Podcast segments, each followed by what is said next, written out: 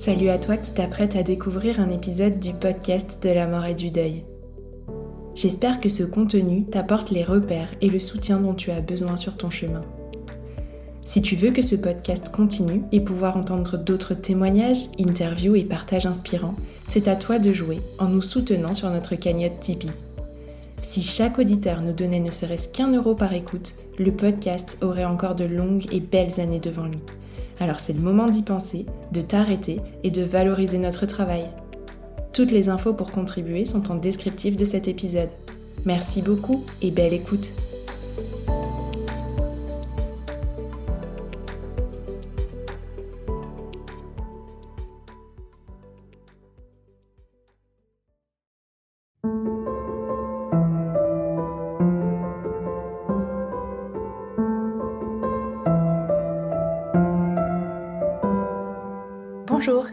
Bienvenue sur le podcast de la mort, le podcast qui explore la mort et le deuil sous toutes leurs coutures. Je suis Tiffany, accompagnante professionnelle du deuil et créatrice de ce podcast. Après un mois aux côtés des amoureux endeuillés, entre profonde tristesse et lueur d'espoir, je vous propose désormais d'investir la question de la perte d'un grand-parent. La mort d'un grand-parent semble souvent couler de source, elle est la suite logique d'un cycle de la vie qui veut que, arrivé à un certain âge, on s'éteigne gentiment. Mais j'avais à cœur de vous sensibiliser au fait que cette perte peut tout aussi bien être tellement plus que ça. Perdre quelqu'un qu'on aime, c'est toujours perdre quelqu'un qu'on aime, et lorsqu'il s'agit d'un lien d'amour peu conventionnel et au-delà de tout ce que l'on s'imagine habituellement, ou lorsque les circonstances du décès sont difficiles, même intolérables, lorsque tout un quotidien s'en trouve chamboulé, ce deuil peut venir nous bouleverser. Bref, vous découvrirez, au fil des témoignages de cette série, que le deuil d'un grand-parent peut prendre, comme tous les autres deuils, bien des chemins différents. Alors si vous ne voulez louper aucune sortie des prochains épisodes, pensez dès à présent à vous abonner au podcast de la mort sur votre plateforme d'écoute préférée Spotify, Apple Podcast, Deezer, c'est vous qui choisissez.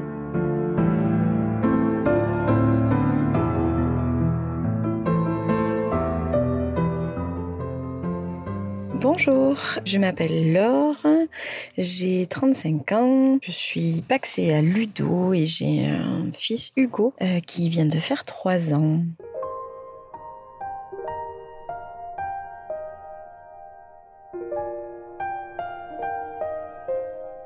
Et j'ai donc perdu mon papy Maurice en février 2018. Il avait 92 ans, donc il est mort de la plus belle des morts.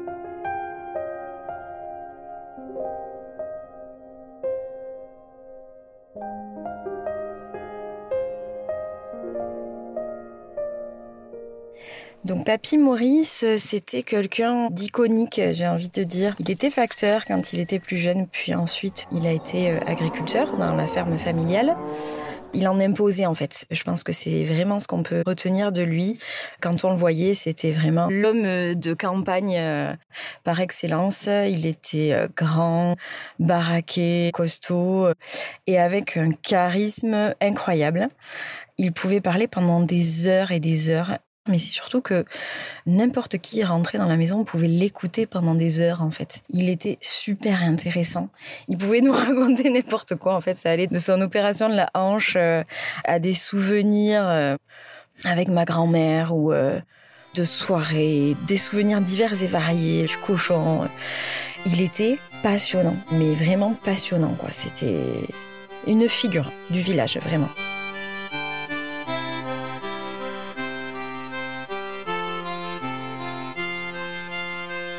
J'ai grandi dans une maison familiale, une maison à étage où mes grands-parents euh, paternels habitaient euh, le rez-de-chaussée et où mes parents, mon frère et moi habitions à l'étage avec un escalier intérieur. Enfin voilà, la maison vraiment communiquait euh, à l'intérieur.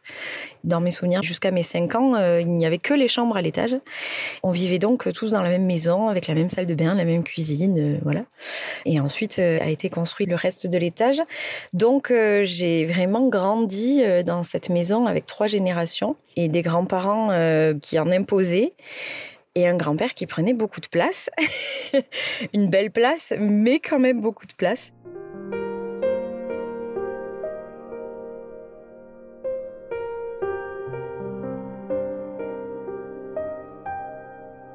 Ma grand-mère est partie suite à la maladie d'Alzheimer. En 2009, ça a été un choc pour lui. Euh, en fait, euh, je vais mais il s'engueulait tout le temps en patois. C'était leur façon de s'aimer, en fait. Euh, vraiment, ils se chamaillaient en permanence. Ils n'arrêtaient pas. Ils pensaient qu'on comprenait pas parce qu'ils se parlaient en patois, alors qu'à force, on comprenait assez bien. Alors c'était assez rigolo. Mais quand elle est partie, ça lui a mis vraiment un énorme coup dur pour lui. Il faisait que dire qu'il allait la rejoindre, que c'était fini, que voilà, ça a été très très dur. On est très très famille, donc euh, vraiment tout le monde a été très présent autour de lui. Il a tenu bon et puis il a continué à râler euh, du coup sur les autres, en particulier sur mon papa et moi. On était un peu ses souffres-douleurs préférés, mais euh, c'était jamais méchant en fait. Mais c'est vrai qu'on avait un petit peu ce rapport-là tous les deux où s'il fallait râler sur quelqu'un, c'était assez facilement sur moi. Et vu que moi je me laissais pas faire non plus, forcément ça, ça régulièrement. Mais je pense que c'était un peu le même rapport qu'avec ma grand-mère. C'est un amour un peu vache où on s'aimait de cette façon-là en fait. Et on le disait pas forcément pendant toutes ces années. mais voilà, c'était notre façon de se le dire ou de se le montrer.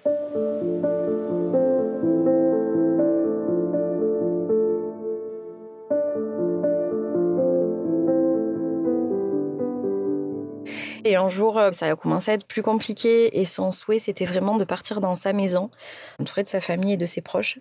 Et on a voulu respecter ça, on a voulu euh, le faire partir comme il le souhaitait. Il avait les infirmières, des dames qui venaient lui faire la toilette, etc. tous les jours. Et au bout d'un moment, ça a commencé à être vraiment très difficile pour mes parents qui étaient euh, toujours à la maison et qui s'occupaient de lui un peu H24. Et au vu du contexte, j'ai pris la décision de revenir m'installer chez mes parents jusqu'au départ de mon papy et mon frère et ma belle-sœur habitant à 200 mètres de la maison familiale. On essayait de se relayer en fait jour et nuit parce qu'il y avait ce besoin euh, constant et permanent d'être auprès de lui puisqu'il demandait une attention et un soin de chaque instant. On a mis en place euh, ce qu'on avait appelé un papyphone.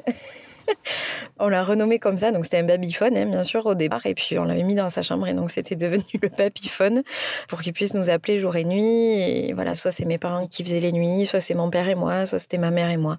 Ça permettait de faire un petit roulement et ça permettait à l'un de nous trois de se reposer. Mon frère et ma belle-sœur passaient prendre le relais sur certaines journées. On fait aussi quelques nuits et on a habité euh, tous ensemble là pendant quelques nuits euh, pour soulager les uns et les autres le frère et la sœur de mon papa sont aussi venus prendre le relais en journée. Et on a vécu comme ça pendant deux mois. Je pense que je suis revenue à peu près à Noël. On a passé un Noël 2017 euh, juste extraordinaire.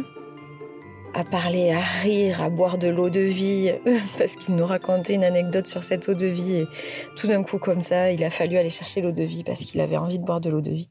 C'était très rigolo. Donc on a passé ces deux mois comme ça à vivre un peu en vase clos tous les sept avec mon frère, ma belle-sœur, euh, leurs deux enfants pour qui Pépé Maurice était tout un symbole. Mes parents et moi, on avait besoin de rien d'autre en fait, on était bien. Donc il y a des fois, il nous a demandé un café à 20h le soir alors qu'il n'avait pas bu de café depuis 30 ans ou de la soupe ou un carré de chocolat en pleine nuit. Enfin, c'était totalement incongru et on répondait à toutes ces demandes. Et on se marrait, quoi. On se marrait. Qu'est-ce qu'on a rigolé avec lui? Qu'est-ce qu'on a rigolé ensemble? En pleine nuit, quand il nous appelait pour le mettre sur le pot, quoi. On le mettait là-dessus avec mon père et on faisait ça avec une lampe de poche pour éviter de trop se réveiller. Puis on partait sur le canapé, on était assis tous les deux, puis on dormait. Puis l'un réveillait l'autre avec ses ronflements et on se mettait à rire. Et on a pris comme ça des fous rires en pleine nuit. C'était c'était extraordinaire en fait. On a vécu des moments euh, hors du temps.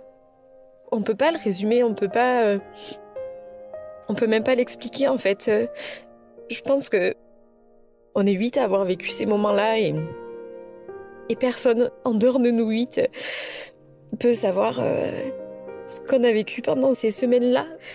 On a pleuré, on a.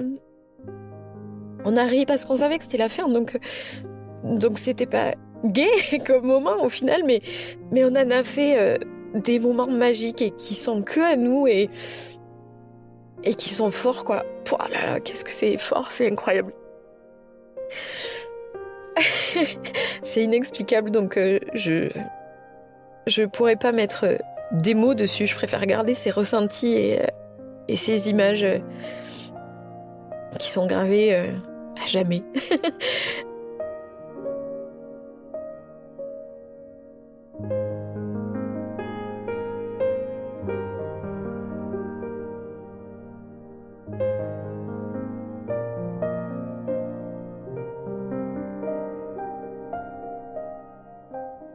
Et ça a été comme ça pendant plusieurs semaines et j'avais une formation euh, à Paris puisque je me lançais dans une nouvelle activité et ça allait de moins en moins bien et je voulais pas partir, je voulais pas y aller. Toute ma famille m'a dit mais si, il faut que tu ailles, c'est pour ton avenir, machin. Jusqu'à la veille, je savais pas et la veille, je lui ai dit tu peux pas me faire ça, tu peux pas euh, partir quand je suis pas là. T'as pas le droit de me faire ça. Il m'a regardé, il m'a dit je fais ce que je veux. ok. Il avait encore quelques instants de conscience. Et je lui dis mais tu peux pas. Je lui dis je t'aime, tu peux pas me faire ça. Il me dit tu m'emmerdes, va, va faire ta formation, va-t'en. Et je lui dis tu me fais pas ça. Je pleurais évidemment parce que c'était dur parce qu'au fond de moi, je savais. Je savais que c'était la dernière fois que je le voyais. Je savais que que je lui disais au revoir pour la dernière fois, que je l'embrassais pour la dernière fois, que je voyais ses beaux yeux bleus pour la dernière fois. C'était dur et c'était génial en même temps parce que j'avais cette chance-là de pouvoir le faire et, de pouvoir lui dire à quel point je l'aimais, de pouvoir lui dire merci pour tout ce qu'il m'avait apporté. Et, euh, du coup, la dernière fois qu'on s'est parlé, c'était pour s'envoyer bouler une dernière fois et, et je suis partie et je dis à tout le monde, il va le faire. Il va le faire, il va partir pendant que je suis pas là. J'avais cinq jours de formation, du samedi au mercredi. Et le samedi et le dimanche, euh, ma famille m'a rassurée en me disant T'inquiète pas, ça va. C'est dur, mais ça va. C'est dur, mais ça va. Et le lundi matin, ma maman m'a appelée. J'étais en formation, je suis sortie, je savais. Je savais ce que ce coup de fil voulait dire. Et voilà, c'était, c'était fini.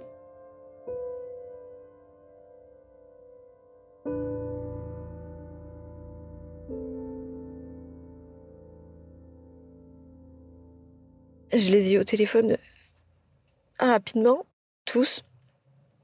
Ma belle-sœur Cyrielle euh, m'a dit, tu sais, euh, je l'ai senti, je suis arrivée au boulot, j'ai fait demi-tour, je savais. Donc je suis rentrée et il est parti avec ton papa, ton oncle et moi. Il me dit, t'étais là. Il me dit, j'étais là pour toi, c'est toi qui étais là avec lui. Il est parti serein, il est parti apaisé, il est parti comme il voulait. Chez lui, avec le sourire, entouré de ses proches, euh, calmement et sans souffrir. Et, et ça, c'était beau, quoi. C'était beau, c'était génial parce qu'on avait réussi.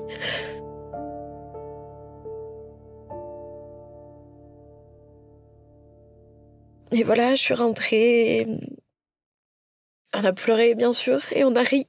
On a beaucoup, beaucoup ri parce qu'on a raconté un petit peu à tout le monde euh, les dernières semaines qui venaient de se passer, qui étaient complètement folles.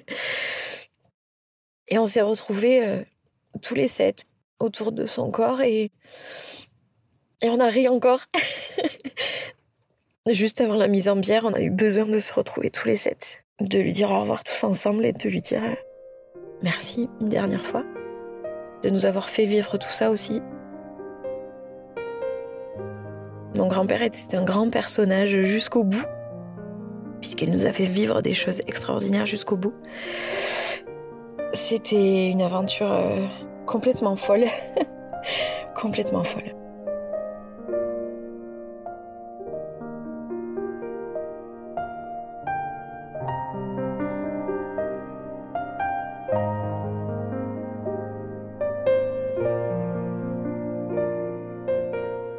Jour de son enterrement, dans la nuit d'après, je suis pas arrivée à dormir. J'avais ce papyphone à côté et euh, il n'y avait plus personne au bout. Et j'ai écrit. J'écris beaucoup et j'ai eu besoin d'écrire. Et le lendemain matin, j'ai proposé euh, ce texte-là à ma famille. Donc tout le monde a dit ouais, c'est c'est ça. On a aussi proposé d'écrire un portrait chinois. On a tous réfléchi autour de ça. Si j'étais un arbre, je serais. C'était le chêne, évidemment, qui est grand et fort. On a choisi des musiques qui nous parlaient, qui lui parlaient, qui lui ressemblaient, qui lui correspondaient. On a été d'accord assez rapidement. Euh, c'était presque une évidence. On s'est un peu battu avec le prêtre et on, l'a pas trop écouté. On a fait un peu à notre sauce. On s'est dit, il voulait ça, on fera ça. Le prêtre est pas d'accord, c'est pas grave. Donc euh, le prêtre était pas content euh, à la fin de la cérémonie, mais c'est pas grave. Nous on l'était et on savait que lui il était aussi. Donc c'était le principal et l'essentiel pour nous. Le reste on s'en fichait un petit peu. Mon frère a tenu à porter le cercueil de mon papy. C'était très important pour lui et ça m'a fait du bien parce qu'il a réussi d'une part. Donc je savais qu'il était content de l'avoir fait. Et c'était beau. J'ai trouvé ça lourd de sens et, très très beau. Et après on s'est réunis, on a encore passé des bons moments et on a parlé de lui. Et, et on a célébré sa vie. Et c'était ça le plus beau en fait.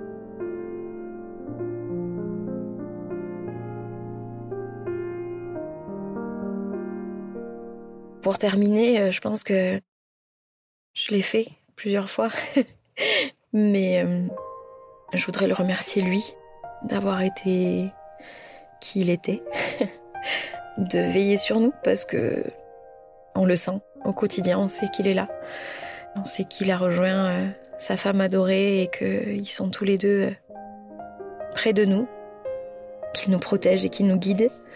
Et remercier mon frère, Cyrielle, ma belle-sœur, Jules et Margot, des arrière-petits-enfants euh, extraordinaires euh, que mon grand-père a eu la chance de connaître.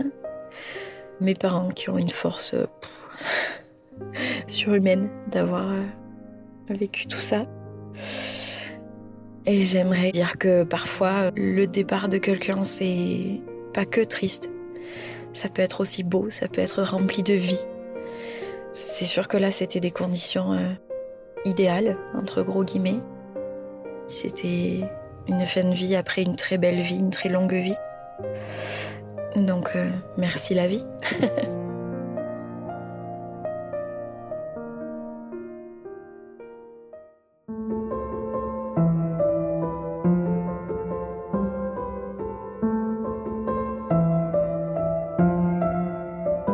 Vous venez d'écouter un nouvel épisode du podcast de la mort. Cet épisode a été mixé et arrangé par Elsa Doll. J'espère que ce partage vous a plu et si tel est le cas, n'hésitez pas à le recommander sur vos réseaux sociaux. Vous me retrouverez sur Instagram principalement, mais aussi Facebook et TikTok. Grande nouvelle, le podcast de la mort est maintenant disponible sur YouTube. N'hésitez pas à rejoindre la chaîne. Et si vous voulez encourager la suite de l'aventure, vous pouvez toujours laisser 5 étoiles et un commentaire sur Apple Podcast et Spotify pour permettre au podcast de la mort de gagner en visibilité.